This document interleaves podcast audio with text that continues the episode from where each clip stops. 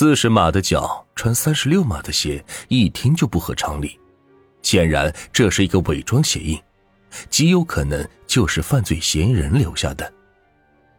专家再根据落脚的部位，估测此人的年龄在三十五到四十岁之间，身高在一米七左右，身材中等偏瘦。警方以此画像为蓝本，就在杨红军、朱婷婷熟悉的人中寻找，却并没有发现这个人。专案组有人提出，排查会不会有所遗漏？说来也巧，痕检民警勘查案发现场时，在床头柜里看到过一本人情往来簿，上面记载着朱婷婷与杨红军结婚时收受礼金的明细。他提议，可以按照人情簿记载名单进行更全面的排查。如果再没有收获，基本就能排除熟人作案的可能了。转而将侦查重点倾向于技术开锁作案。这个提议得到了专案组成员的一致赞同。组长带人亲自取来了人情簿，并翻看，发现其中有一页被撕掉了一个角。按人情簿的记载格式推断，撕掉的部分正反两面共有六个名字。那么，嫌疑人会不会就是这六个人之一呢？莫非？是他在作案结束清理现场痕迹时，一并将写有自己的名字的部分给撕掉了呢？人情部虽然没有备份，但警方要查出那六个名字并不难，因为在结婚前，新人都会列出一份宴请名单。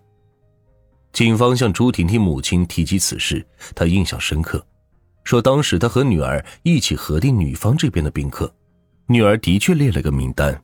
上面还写了男方拟定邀请的客人。朱婷婷婚后和杨红军独住，警方在他们屋内没找到那份名单。朱母一心要找出真凶，听闻这事，立即把家里女儿婚前住的房间是翻了个底朝天，还真找到了名单。警方将名单和人情簿对比，找出了被撕掉的六个名字，并排除了其中五人的嫌疑。只剩下一个叫做陈和山的人。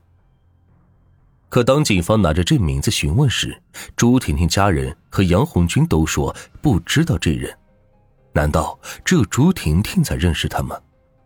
警方核查陈和山身份，得知他是个民间艺人，擅长舞龙舞狮，身体强壮，手脚有力。更关键的是，他有盗窃前科。虽然朱婷婷家人和杨红军都说不认识陈和山，警方还是决定对他开展进一步调查。毕竟，除了熟人作案外，技术开锁方式也能在不破坏门窗的情况下进入室内。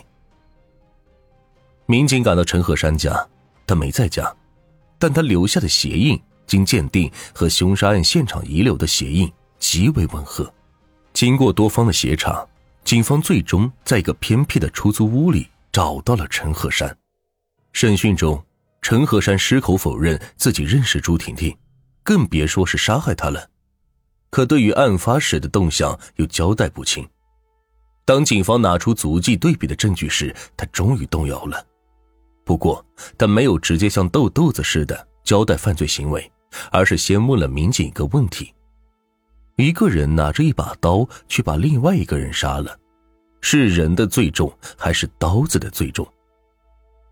民警立马领会了陈和山问题背后的深意，他是把自己比喻成了刀子，难道在陈和山的背后还有一个指使他的主谋吗？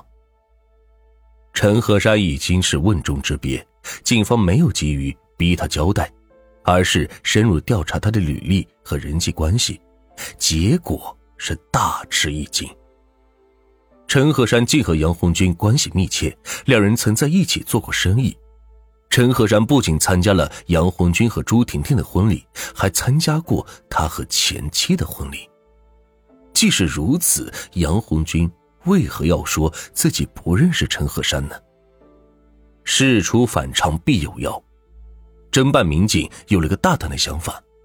陈和山把自己比作成刀，那借他这把刀行凶的人，会不会就是杨红军呢？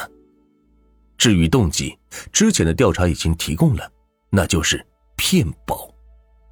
为了证实这个想法，警方对杨红军展开调查，发现他共在三家不同的保险公司给朱婷婷投了保，受益人都是自己，赔付金总额共计一百一十万。而在之前的询问中，杨红军并没有提到他给妻子还弄了另外两份保险。所有线索都串了起来，专案组立即逮捕了杨红军。得知这一消息时，陈和山也彻底瘫软。交代了杨红军雇他杀害朱婷婷的全部犯罪事实。杨红军前后共四次指使陈和山杀了朱婷婷，并许诺事后给他十万块钱，但前面三次都因为一些意外状况没能得逞。第四次谋杀计划开始前，杨红军在安排好所有细节后，特意撕掉了人情簿上写着陈鹤山名字的那一部分。以为这样警方就不会查到他的头上，却是聪明反被聪明误，反而减少了警方的排查难度。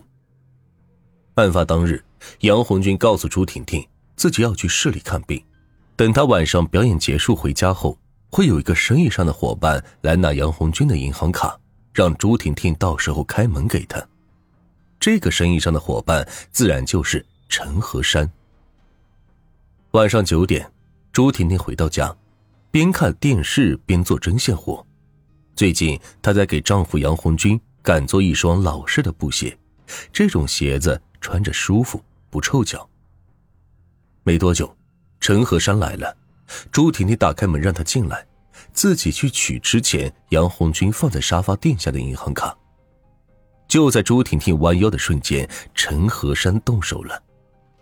杨红军交代。他并不是朱婷婷的粉丝，对她的好感都是装出来的，为的就是在案发后逃脱自己的嫌疑。可怜的朱婷婷到死之前，心中都充溢着杨红军带给她的幸福感，保持着自己对丈夫浓烈的爱意。哪里会想到，这桩婚姻从一开始就是杨红军为了骗保谋财而设下的圈套。世人常言。最毒妇人心，岂知更有无毒不丈夫？